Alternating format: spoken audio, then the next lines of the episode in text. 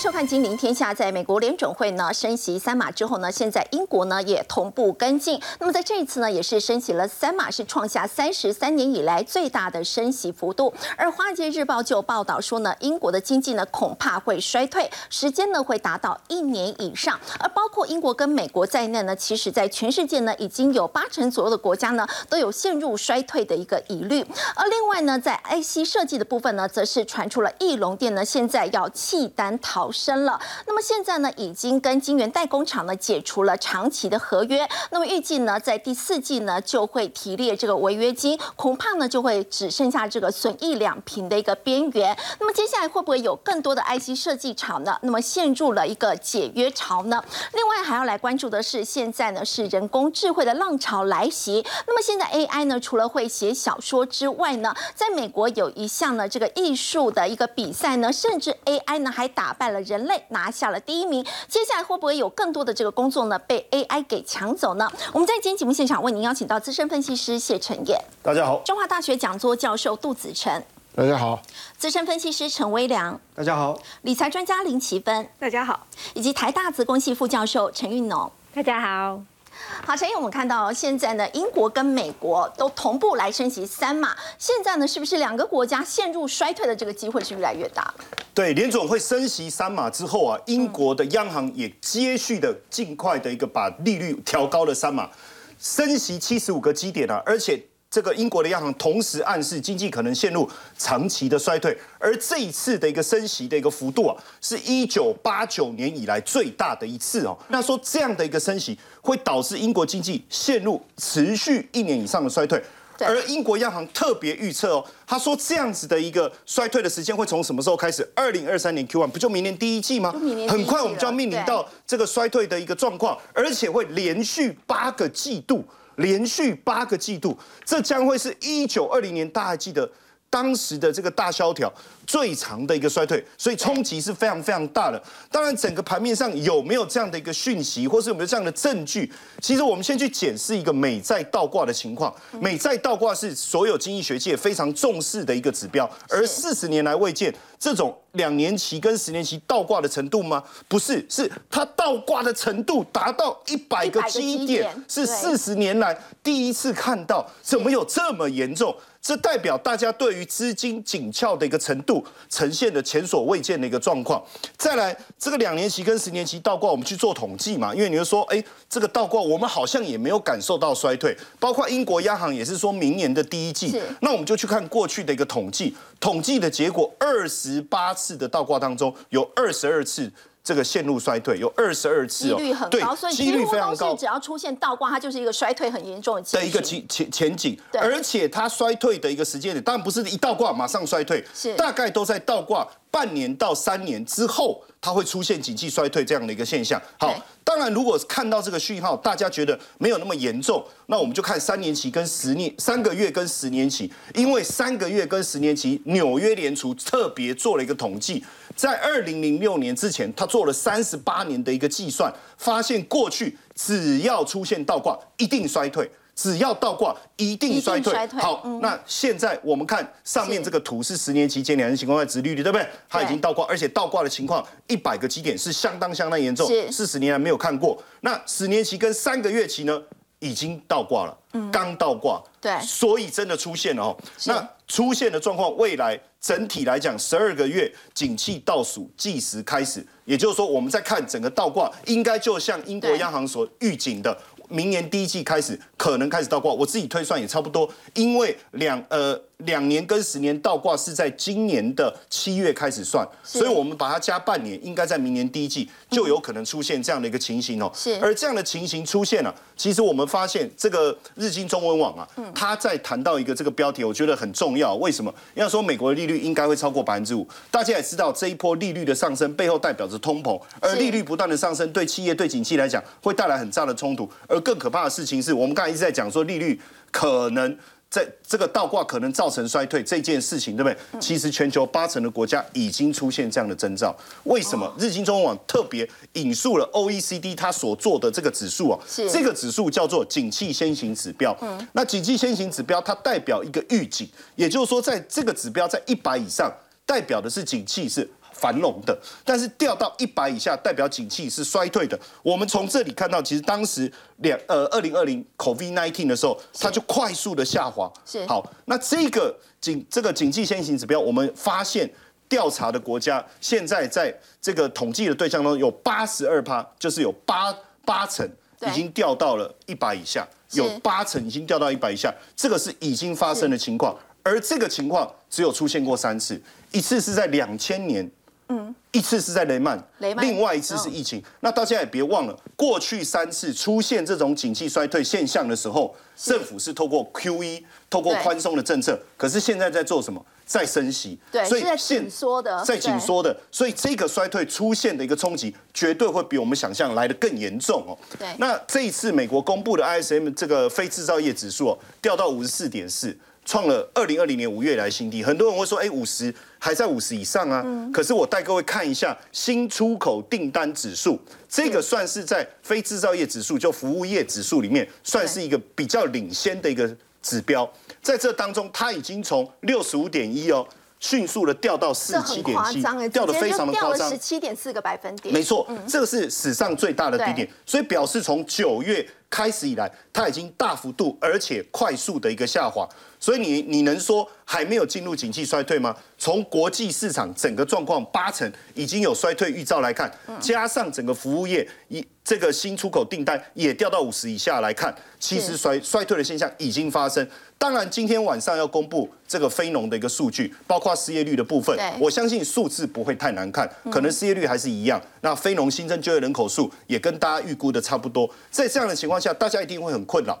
可是你们一直在讲衰退，你们在讲。这个倒挂，可是到目前为止，我们所看到的最重要的失业率都没有恶化。那到底发生怎么一回事？其实非农就业主要是由服务业在支撑，是。所以目前看起来，整个服务业的状况确实还不错。嗯。虽然稍微成长力道有一些些减弱，但是还在持续增长当中。所以这是支持非农就业数据到目前为止一直很亮眼的一个主要原因。但你失业率拉不起来的话，你联总会就是会继续升息啊。对，那。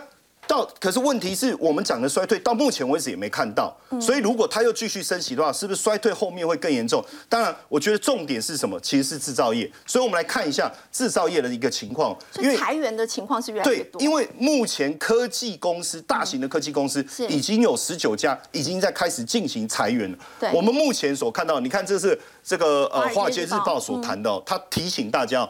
这个裁员早已经先行，你看跟刚才讲的服务业其实是截然不同的。那像亚马逊啊、Lyft 也出现了这种景气下滑的警告。为什么？我们先讲哦，这个是呃 Crunchbase Crunchbase 它统计的科技业到今年以来，就今年到目前为止已经有四万四千名员工失业，四万四千名员工失业。好，苹果我们一直觉得说它订单不错，可是它现在把研发以外的职位的招募暂停了。好，苹果已经在做这件事了。亚马逊的部分也开始暂停新招聘新员工。轿车业者 Lift 裁员七百人。好，Intel 也计划大幅裁员，包括硬碟生产商希捷。上个礼拜也表示要裁员三千人，在这当中有一个更重要的一个资讯，我觉得我们可以看一下，就是这个 Twitter 的部分。为什么？这是这个英文的部分是一个呃内部的信备忘录流出来的哈。对。那上面就有写到哈，十一月四号礼拜五这一天，每个人都会收到一封 email。每个人他说每一个人哈，we will receive an individual email，你每个人都会收到。好。但是感觉好紧张哦。对，但是你在哪一个信箱收到是不同的。你在公司的信箱收到，表示你还有工作，你没事；你私人的信箱收到，你被 fire 了。哦，大就就是这样子。所以你看，这个内容部备忘录流出来，告诉大家，这就是一个裁员计划。他原九点发信，那你有没有被之前？一旦被之前，所这个这个门禁卡马上收回。就是叫你 fire，就拿一个箱子，像电影这样子，你就走人了。所以其实非常非常的严重。而这样的一个情况，路透也特别提醒哦，因为我们这段时间以来，大家都觉得说，哎，升息对金融业应该是好的啊。嗯。可是现在连摩根斯坦利，他在未来几周也要开始裁员。为什么？尤其是香港部分的一个业务。对。第一个 IPO 的数量大幅度的减少。嗯。过去一年。三百亿的一个规模，到现在哦，这就是我们募资的规模掉到只剩一百亿。那这个部分对他来讲，其实影响非常非常的大。包括中国大陆、中国大陆、香港，因为这个资本市场过去也是他们非常看重，所以他们大量的一个裁员。所以在这样的一个情况下，从我们一开始看到，不论是美国也好，英国也好，强劲的一个升息的结果，加上利率倒挂所带来景气衰退，我我应该要讲是百分之百衰退，只是时间点的问题，是今年年底、明年第一季。然后我们所看到的。只有就业数字目前是好的，而这个就业数字好，会让鲍尔更强硬的维持他升息的态度，而这样的一个结果已经在反映在七月的裁员潮当中。我觉得我们还在这个地方还是要提醒大家谨慎小心了。好，刚刚陈燕带我们看到呢，现在全世界呢，几乎是八成的国家呢都有陷入经济衰退这样的一个疑虑了，尤其反映在科技业呢，现在出现了一波的裁员潮。在先前呢，我们也一直不断有提过，现在半导体景气呢出现了非常多的这个杂音，那么连 IC 设计的部分呢，现在翼龙店呢都开出了第一枪了。IC 设计的翼龙店呢，那么微良他现在爆出说，就算我公司要赔钱，我要解约，我都要这样去做，我宁可赔钱。那么在他开出了第一枪之后，其实我们现在。非常担心的是，会不会其他的业者也跟进，就出现这个终止合约潮？好，翼龙店呢，去跟金源代工签这所谓的长约三年的合约，最主要是希望确保呢能够得到足够的代工产能来做支援。可是现在他决定呢，长痛不如短痛，所以呢赔违约金解约。那我先简单举个例子哦，大家一定有可以去看过房子。你看房子的时候呢，你会付呢定金，付斡旋金。可后来你发现呢，房市的市况不如预期，价格开始往下走跌了。所以你宁愿呢啊这个违约，我的定金。斡旋军被没收，我也不要呢，这个履约去买这个房子。简单讲呢，我宁可赔定金，因为如果不不赔定金，我后面会赔更多，是对，没错比如说，也许你缴了定金三十万好了，只要你认为接接下来呢，因为房价修正会超过三十万的总价，哦，那我宁愿呢违约之后呢，我以后等房价落底，我再重新买进就好了。所以，我们回到这个市况的一个所谓的来龙去脉哈，其实疫情爆发以后，消费型电子产品，说手机、笔电、平板等等哦，全部都卖到缺货断货，所以大家都在抢晶片。连车厂都要来抢晶片，所以呢，导致晶圆代工的产能完全供不应求。那这时候呢，竟然有大大笔的订单，所以晶圆代工厂也想呢，那我就来呢扩充产能，要做资本支出。可是我又怕呢，将来我厂盖好之后呢，不要每个客户全部跑单。那我这个钱怎么办？所以呢，就一一来跟 IC 设计谈，你要不要来跟我签合约？签两年，签三年，确定将来呢这个产能就归你的哦。但是我现在就可以拿到现金流，所以我跟确保我的资金没有问题。好，这个部分呢，其实就是先前这个合约的前提。可是现在发生呢，疫情之后的红利回吐完毕之后，整个市况呢，突然好像呢出了一个翻天覆地的改变了，变成是供过于求了。所以金圆代工呢，哦，他希望说啊。客户能够履约，问题是 IC 设计算盘一打，发现呢，我认为接下来这整个价格修正的压力是持续存在，而且还在加大当中，所以哦。这个人不为己，天诛地灭，干脆呢，我就认赔了，付你这违约金。虽然是有合约，但是呢，并没有限制我不能违约嘛，那我就去付你这违约金。那我们再看哈，其实有这种啊，呃，现货价格大跌，而且跌破合约价的所谓凄惨的产业，不是只有笔电或 IC 设计哦。那基本上呢，从去年大概年初开始，就一路往下修正的，像记忆体、DRAM，对，或者说像面板，面板都出现了这个现货价格一直跌跌跌跌，跌破了合约价哦。那其实通常来说，这也代表呢，产业距离那个落底的时间不会太遥远，甚至现货价格跌破合约价，对，甚至他们还跌破了所谓的制造成本、现金成本等等哦。对，那目前来说还没有看到落底的哦，则是在于大家关心的这个货柜航运。哦，那货柜航运大家看哦，这边啊两条线哦，深蓝色这一条就所谓的现货价格。是。那这一条比较呢，像阶梯式的，就是合约价啊，因为可能一年一约。那现货价已经灌破了合约价，这是美西线，那这是美东线也是一样，现货灌破了，形成所谓的。哦，这种价格的死亡交叉，是，所以看起来呢，整个货柜航运的现在市场的供需秩序也的确还没有呢，啊，马上要触底的一个迹象。所以我觉得在这边来看的话，哈，如果我们回到半导体产业，呃，接下来既然有这么多的利空，哈，那什么时候有机会呢？落底啊，我因为我想不管是 IC 设计，甚至晶圆代工，大家也很很很想要找一个适当的机会呢，哎，也许将来可以捡便宜进场布局嘛。那我们来看哈，所谓的半导体产业哦，主要有几个落底的讯号。第一个，你可以观察产能利用率。是最近的法说会当中，大家不断听到呃，晶圆代工厂都提到产能利用率呢，已经会开始下滑，可能在明年第一季或第二季落底。那的确是这样子哦，产业呢要开始恢复秩序，第一个步骤一定是先从呢 IC 设计业者要去化库存。可是偏偏我们看到目前 IC 设计的库存天数还在呢十几年来的最高水准，所以呢去库存其实基本上才要刚开始而已。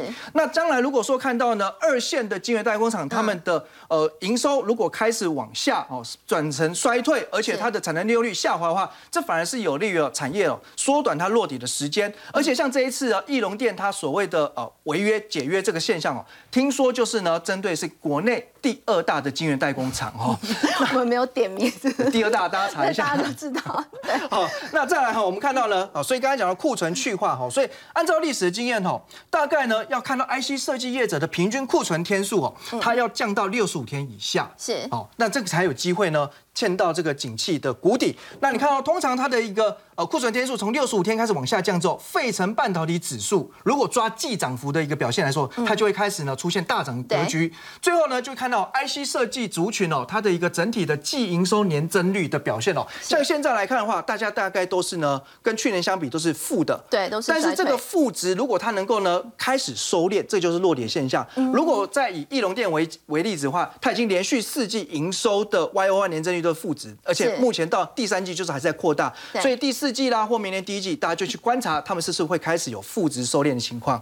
好，刚刚微良带我们看到是在半导体当中 IC 设计的一个状况。不过我们说到，在今年很多的这个不景气，又是来自于在美国不断的一个升息。那么为了要对抗居高不下的通膨，其实联准会在十一月呢是再度升息三码，在今年以来已经是升了十五码了。那么要请教齐芬姐，联准会主席鲍尔呢，他在这一次的谈话还是偏向比较鹰派的。那么对于接下来这个升息的剧本哦，齐芬姐，您觉得会怎么走呢？好，没有错。其实鲍尔他在这次告诉我们说，我会升的慢一点，但是我会升的久一点哦。所以听到这句话，然后最后的利率会高一点哈。所以大家听到这几句话呢，其实都很害怕。没错。那我们大概来推演一下，说有可能会升到多高？哈。那以现在来讲，大已经到了四趴，所以大家就推估说，十二月升两码的几率会比较高，是最高的。好，所以这个大概不用担心，不用想了，就是这样。那现在关键是明年，好，明年的这个二月、三月各有一次的会议会升多少？好，第一个剧本啊，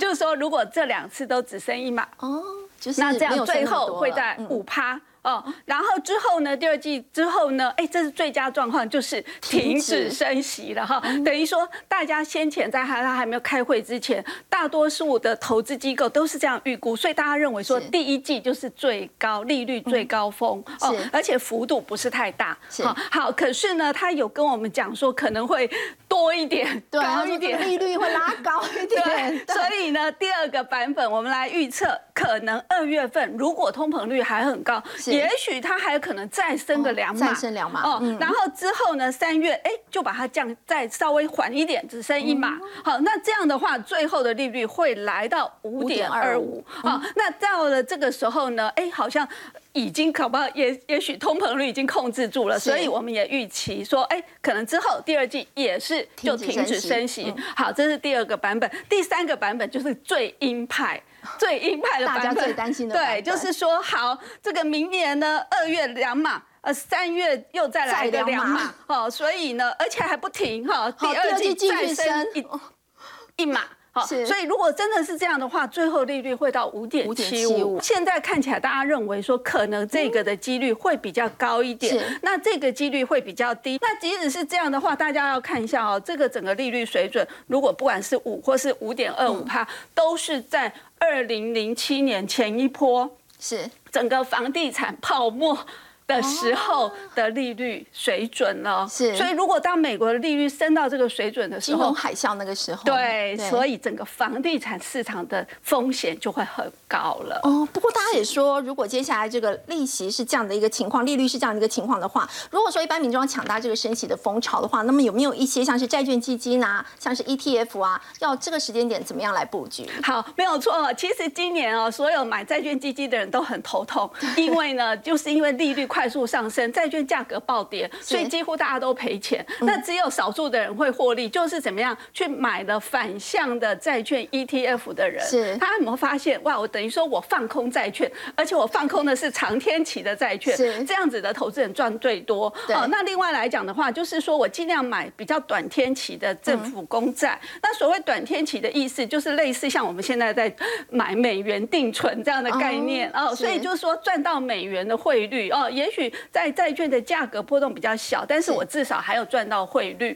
哦，所以变成说今年的赢家是在这里。可是其实最近整个投资市场，大家已经都陆陆续继续再讲高。平等的债券可以开始投资了哦。那其实我们刚刚前面说，哎，还在升息呀。既然还在升息，为什么可以进场呢？为什么可以投资呢？那我们就来稍微看一下这个数字哈。这个是美国最近整个 A 级投资等级债券它的市场交易的利率，市场的值利率，最近的市场值利率哦，已经来到了五点七八了。那大家可以稍微看一下这个水准，这个五点七八的水准，跟我刚刚说的前一波美国利率。最高峰的时候的整个市场债券值利率差不多，两千零七、两千零八那个时候是是。好，所以就变成是说，即使未来联准会还会再升息，但是它往上的利率空间不大了，除非呢怎么样真的发生金融海啸。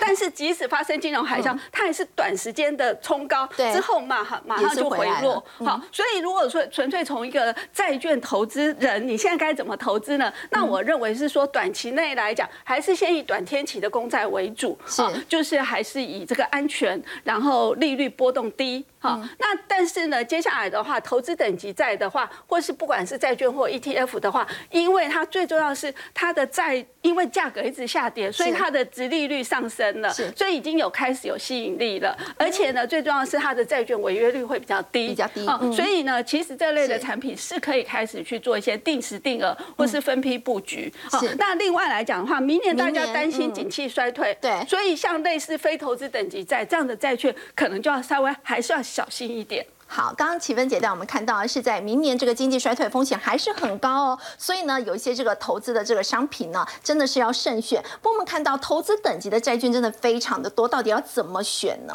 好，那大家是可以先看一下，这是目前我在台湾股市挂牌的这些债券 ETF，所以大家可以看到，哇，今年以来怎么样？哇，都跌蛮多的哈，大家都蛮心痛的哈。可是呢，我们可以可以看一下，他们还是都会有稳定的配息，是，所以它的债券值利率大。看有到来到这么高，但是呢，大呃，如那个另外我们来看一下，除了这个 ETF 外，还有一些是属于主动型的债券基金哦，大家也是一样，投可以看一下哦，过去的。一年以来也是跌这么多哈，然后它的值利率也是来到这样一个水准哦。如果大家在认真，呃，这两个好像有差异哈，好像说主动基金表现比较差，其实没有，因为这边是用美元计价的。那大家知道说美元是升值的嘛？所以说换算成美元之后的话，它的表现可能差不多啦。哈，好，那等这重要重点是在于说，如果大家认最近再去稍微看一下，就会发现说，因为价格下跌，所以你会发现最近的殖利率。越来越高，越来越高。对，哦，好，所以就是说这个部分还就是刚刚说的，哎，其实投资人可以开始做一点分批布局。好，我们现在启芬姐，不过我们说到呢，其实除了在美国升息之外呢，大家也非常关注的是在中国大陆。其实我们说到在大陆这个改革开放以来，民营企业呢就是他们主要这个经济成长的动能。不过陈燕近年来其实陆企的收入哦，现在大家。形容这是国进民退，有这样的一个现象。尤其在二十大落幕之后，其实它官方的部分也推出了不少的政策，其实都有被质疑说，感觉是在走这个回头路。对，因为我我我今天在我自己几个投资圈的一个群组，呃，就是微信群里面，有一个斗大的标题跑出来，其实我自己也吓一跳。他们说连腾讯都被吃掉了。我想说，连腾讯都被吃掉，什么意思？因为腾讯在整个呃大陆经济发展过程中，它是一个指标型的民营企业，因为做的非常好，而且做了非常多的一个创新，也投资的，它几乎是一个大创投的概念，它投资的非常非常多。但是最新的讯息出来。当然我们仔细去解读，其实就是一个混改的概念，当然就是国进民退的一个思维。什么意思呢？就是由中联通跟腾讯他们共同再去成立一家公司，但是重点是中联通的持股比例是高过于腾讯的，对。然后呢，未来跟腾讯他所做的一些相关的一个业务，就由这家新的公司去承接了。所以实际上等于就是说，你以后的收入就这家新公司就转到新公司了。是。然后这家新公司是中联通，就是国企嘛，哦，也就是央企嘛，它持股比例比较大。所以简单来说，未来在腾我们所看到的腾讯，就是后面的老板说了算，就是就是这个概念啊，就是这个概念。所以大家就开始说，哇，如果连讯连腾讯都被吃掉了，那还有什么好说的？大概未来大部分所有的企业应该都叫国企，因为过去。呃，几年其实我就一直有听到他们在讲这个概念，叫国进民退。那我们就发现说，哎，国有企业确实越来越多，哎，可是我看民营企业发展的还是很好啊。可是你看这几年，从阿里巴巴的事件一直到现在，我们发现大部分的民企，它的声音越来越低，越来越，甚至到最后没声音。那现在就，当然就整个中国的一个市场，就是说，呃，国国企。然后民营再来一个就是所谓的混改制就出现了。当然从这个混改的过程，二零一七年其实就开始布局了，他们已经开始做了。其实这整个过程当中就是要呼应一件事情，就是共同富裕。也就是说，你这些民营企业，你不再可能像过去这样子，就是高速的一个发展。而且如果你高速发展，你有这么大的一个获利，嗯，呃，我要怎么样来分配，是不是变得很困难？对。当然除了。这样之外啊，我们又看到了另外一个哈，大家呃在这个热搜上面哦讨论非常的多，可是我不知道过几天这个这个关键字是不是还能还还会出现哦？就是所谓的供销社，在农村扩大供销合作社，在城市小区建立食堂。对，为什么要这样做？早期我去呃上海的时候，我的朋友带我开车经过，他说：“哎，你知道吗？以前我们去那个地方买东西还要拿粮，还要拿票。”拿就他们分分票券给你，就拿那个东西去买，包括粮票、买衣服，哦，很多东西都是这样。这是过去的供销社的一个概念。那因为现阶段我们发现哦，在中国大陆，你看这这一段这几年发展下来，包括很多的，尤其是这个不动产相关的持续的。这个出现倒闭潮，而而尤其是这段时间，很多中小型的开始在不断的爆发这个倒闭潮。到目前为止，总共啊不止这个不动产的，已经有四十六万家，四十六万家，而且倒闭的速度或出问题的加速是不断的在增加。那这个一定也会影响到什么？影响到金融体系的一个发展。所以在这样的一个情况下，供销社突然之间死灰复燃，为什么？因为供销社出来以后，我可以控制。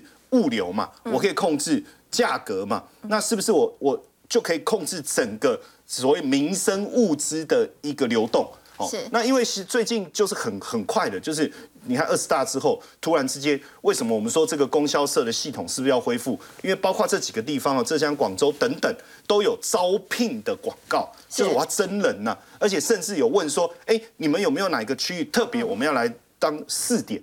哦，就这个地方我特别来试点。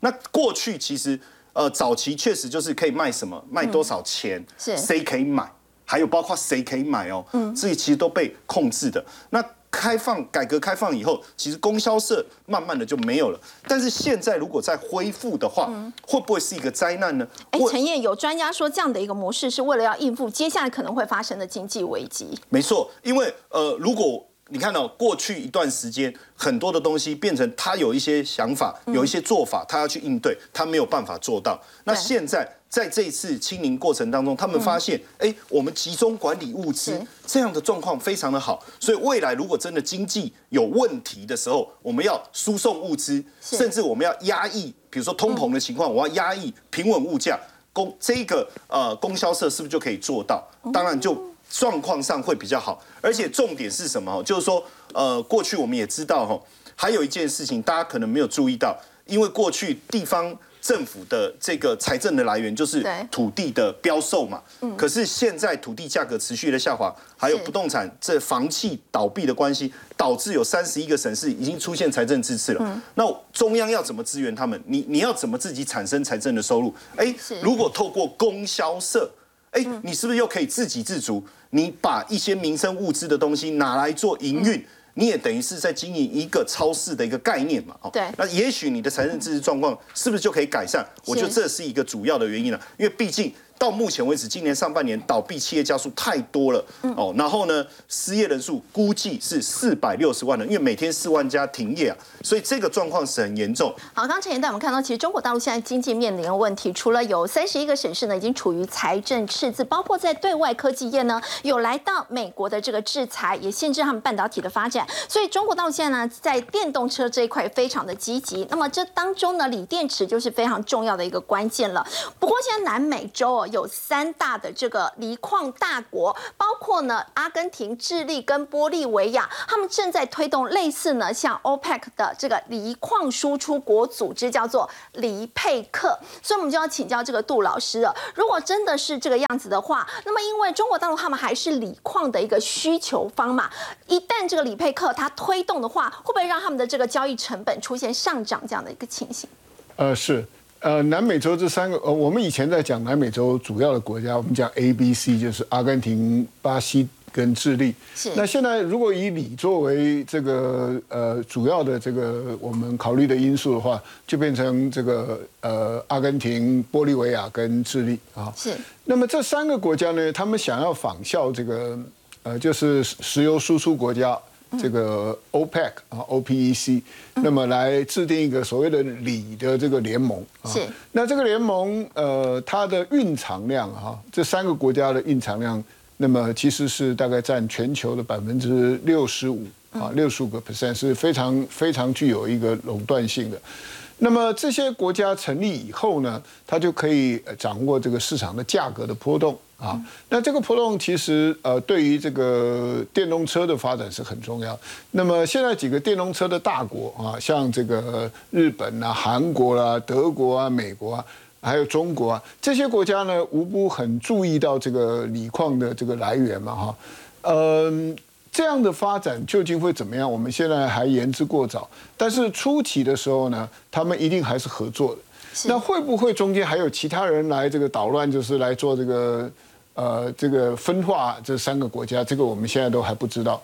那这个三个国家里面呢，呃，中国大陆的需求是很大的。对。呃，因为它是全世界最大的汽车这个市场啊。是。那么它的几个呃大厂也开始准备要投资，那么这个玻利维亚或者是阿根廷、智利的这个呃锂矿的采采矿啊。那么包括了像这个。呃，宁德时代啦，包括像这个比亚迪啊，这些其实都呃呃准备要花很多的钱去投资在这个锂矿，那么这样子可以确保它未来的电动车呢，呃未来的发展啊。那当然，美国会会出面来干涉这样的事情。不过，我想这些国家呢，因为他们其实跟美国的关系不像欧洲那么好啊，所以它未来到底会偏向中国还是偏向美国，最后还是价格来讲话。啊，所以谁出的钱多，那么就由谁来这个呃，他就把这个这个所有权啊，或者是销售销售的这个数量就交给那些国家。嗯，所以我想这个很值得我们特别注意啊，因为呃，毕竟这个中美之间的这个对抗，影响台湾的经济跟贸易非常的非常的这个呃非常的显著哈。所以我想呃这件事情呢，值得大家继续往下关注。好，中国大陆我们说到，除了这个电动车，他们其实在 AI 人工智慧这一块的这个发展呢，也是相当进步的。不过我们说到 AI，未来它还有可能有怎么样的一个演进跟变化呢？我们先休息一下，稍后回来。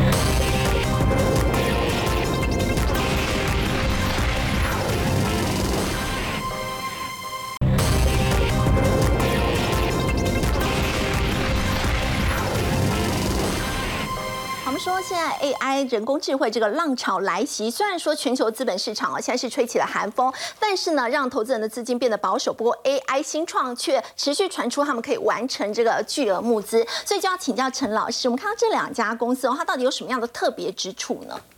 好，其实过去 AI 的能力大部分都应用在辨识上面，是，比如说我们可以人脸辨识。或者是我们可以辨识一张图片里面有什么物品，或者是文字里面有什么内容。但是现在在去年，其实在研究上面已经在生成这个技术上面有很大很大的突破。那一开始其实是一间非盈利的组织，叫做 Open AI，然后他们在大量的文字资料里面做训练，然后他就发现，因为 AI 已经看过这么这么多文字了，所以他就可以写出。跟人类非常接近的，比如说作文或者是故事或者是诗，它都可以产生就是以假乱真的这种内容。那所以呢，像 Jasper 这间公司呢，它就是利用了这个很好的生成文字的这个功能，然后就把它应用在比如说我们平常在 Facebook 上面的粉丝团，小编不是都要发文行销一些内容吗？对，那它就可以用 AI 的这个技术来辅助小编。发这个写出这一个行销的贴文，比如说你可以先说你这个目标是要在社群网站上贴文，或者是你可能是想要写一个 blog。那都可以，然后你再把你的产品跟你这个产品里面想要传达一些概念，然后输进去，那它之后呢就会写出一篇有点像是介绍的文案、推广的文案。是然后小编你可以就是人真人小编可以再做一些修改，然后就可以辅助你快速的把这一个文案产生出来，然后发布出去。是，对所以大家可能就会担心说，那这样小编还需要做什么事情？那他只剩下复制贴上发布。对，但其实因为小编最就是。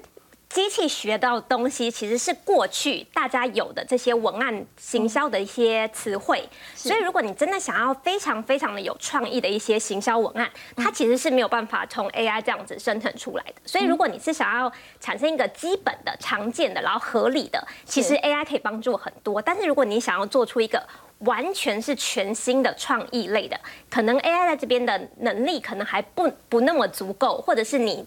当它产生一个出版之后，你可能还要再进行自己的修改，嗯，对。然后像这个技术呢，在去年其实在文字上面达到非常好的效果之后，那这个非营利组织他们今年呢又在推出了一个产生影像上面的版本，就是输入是一样的，一样是文字，当你传达了一个文字的概念之后，它就可以产生一个。影像的图片，所以像这间公司呢，以及另外这间就是 Stability A 打 AI，都是由文字的输入，然后产生一张图片。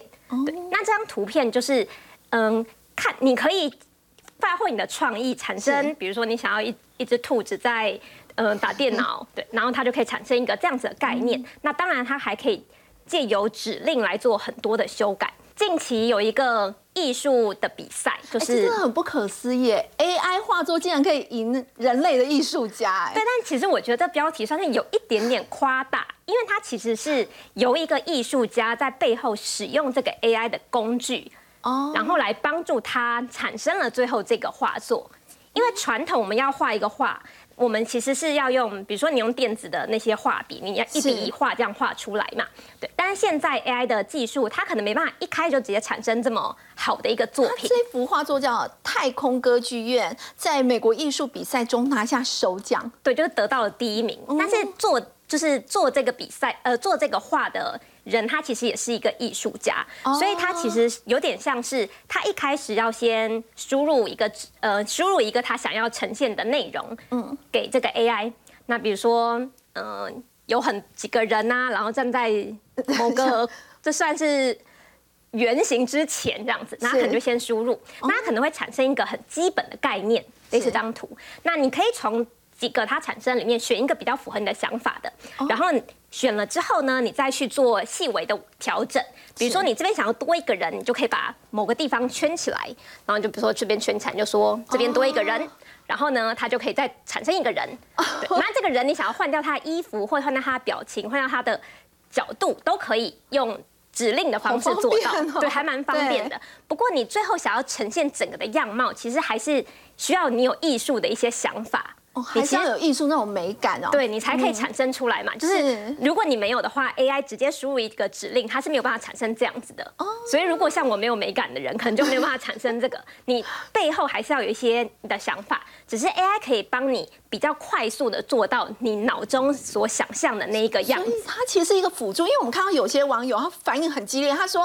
亲眼目睹艺术在眼前死亡，他就觉得说，哎，由人工智慧的画作拿他手奖，觉得很不公平。但其实看起来好像不是这个样子。对他其实使用这一个 AI 生成的这个工具，嗯，对，就是像刚刚那个一样，他也是一步一步的需要。他是说他做了接近百次的调整，然后才最后还放进那个 Adobe 的那个 Photoshop 去调整色调啊等等，最后才产生这样子的画作。嗯，所以我觉得这个。带来的 message 有点像是，虽然说这是 AI 辅助这些艺术家，可以让他们的工作更加快速，但的确也会带来更多的竞争力，因为可能有一些不是那么会一笔一画画出来，但是他很有想法，那他也可以用这个方式去产生很好的画作。哦，另外 Meta 我们看到脸书的这个祖克伯，人家说他现在听得懂台语，靠的也是 AI 嘛？对，我觉得这其实是一个蛮有趣的一个 demo。因为其实过去我们在做翻译，大家应该手机里面都会有这个翻译的软件，然后或者是用起来比较麻烦。对，或者是我们看网页的时候，我们现在浏览器上面都可以，如果是说其他翻译，对，其他语言就可以按说，哎，今天要看中文，它就可以直接让你看到是中文的。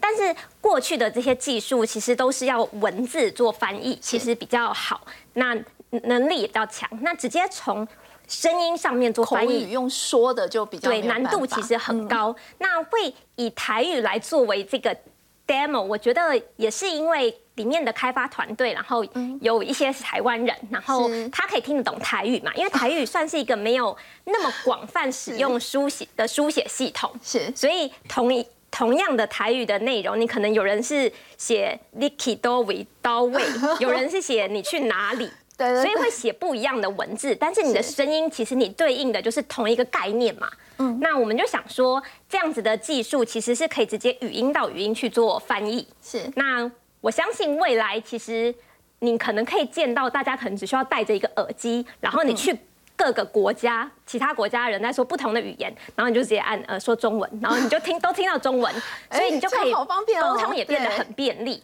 那我觉得 AI 最大的重点其实还是辅助让人的生活更便利。对，虽然在某一些情况下，你可能就会觉得这种即时翻译人可能工作会被取代，但是我觉得它是取代一些比较基本的情况。那如果真的需要非常专业的翻译的状况，可能还是需要专业的人来做。所以，蔡老师会觉得说，AI 不是说让大家有危。机感说我的未来工作机会都被很多被 AI 取代，你觉得它其实是站在一个辅助的角色是比较多吗？对，我觉得比较简单的一些工作的确有很多会被取代，但是如果你在这些技术上面做到非常的突出，其实你还是有你的竞争力的。那当然 AI 就会变成是你的一个竞争者。嗯，对。好，我们谢谢陈老师。我们稍后回来关注的是，现在全球不景气，但是印度股市呢却是异军突起，可以留意相关的这个基金或者是 ETF 吗？我们先休息一下，稍后回来。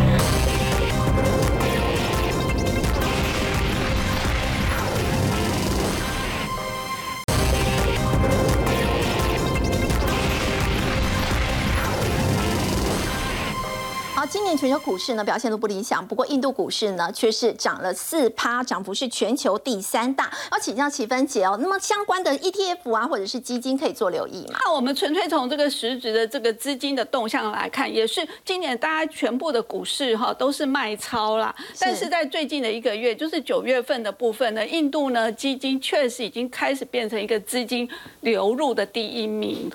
哦，所以可见的，就是说整个国际市场，大家现在就是说，像中国大陆，大家就觉得风险很高，对不对？所以资金慢慢的一直撤出来，那撤出来以后要投哪里呢？哎，看起来印度好像是大家也在留意的一个方向。是，那究竟说印度有什么魅力呢？我们大家稍微看一下哦，因为我们看到这个印度今年第二季的 GDP 年增率十三点五，十三点五，吓死人哈，两位数哎。对，但但是呢，当然是因为二零二一年大家都很惨嘛哈。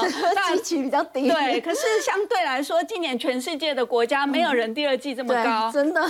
对，所以它这个算有点让大家惊艳啊。那如果说对今年全年的整个经济成长率预估的话，它应该也可以来到六点八趴哦。那大家就说哦，那好啊，那今年这个反正去年低基期，今年高成长嘛哈。那明年的话，现在大家全世界对明年经济成长都是往下修，可是目前 IMF 对它的预估，明年可能还有六点一哦，就表示说它这个成长动能可能还可以维持哈。所以这算起来算是特。蛮蛮不容易的了哈，那我们来看一下那个采购经理人指数，大家也蛮注意说整个企业界怎么看景气。那我们看到最新的话，制造业五十五，服务业也在五十五，都在五十五以上哎。现在连美国、欧洲都已经跌破五十了，它还可以撑着哦。所以算起来，就是说确实好像看起来它是有一些基本面来支撑啦。哦，那当然除了说啊今年一个表现之外，其实我觉得最重要是大家来看的印度，就是说有没有可能就是脱胎换换骨啊？未来一个成长性哈，因为大家做投资也不是看这么短啊，就长线来讲，那确实大家是。看起来从这个莫迪上任之后，其实大家对他就是还算是蛮买单的哈，因为他确实在这印度做了一些改革。那我们来看的话，最重要是他他上任之后，他先推也是来印度制造，印度对不对？就像当年大家中国就叫大家来中国。当世界工厂，那他也是有 follow，他希望大家来印度来做一个生产。然后在这次疫情的期间，哦，他也是宣布他要投一百兆卢布哦，而且最重要的是做基础建设，因为大家都知道整个印度哇，基础建设真的很落后，在过去是比较要需要改进的，对，要马路没马路，要电没电哈，那这样怎么盖工厂？这是他是个大问题，所以他也 promise 愿意给钱。好，那另外来讲的话，大家也知道，他现在不是在跟中国第一波一样走那么 low low end 的这个制造，他要做半导体，他。要做电动车是哦，所以就是说这部分我们也看到印度，它确实有积极想要提升它整个一个产业哦。那所以如果说这样的话，确实大家也可以考虑要不要来投资一点印度基金呢？哈，那我们来看一下今年的表现。如果在台湾挂牌的这个 ETF 的话，哎，它确实今年上半年是有不错一个表现哈。然后如果是两倍的正二，当然涨。涨得更多一些哈，然后但是如果是反向就下跌。那如果是主动基金来看的话，哎，其实今年以来好像是小小小幅下跌哈，但是大家要记记得这是用美元计价，所以如果换算成台币的话，也是一样是一个正报酬。所以这部分的话，大家也可以来做一个长期的留意。好，刚启芬姐带我们看到印度呢，的确现在在经济方面呢，他们成长非常的快速，越来越多的这厂商呢到印度呢去设厂。那么接下来，印度制造大国的地位会不会持续攀升呢？我们先休息一下，稍后回来。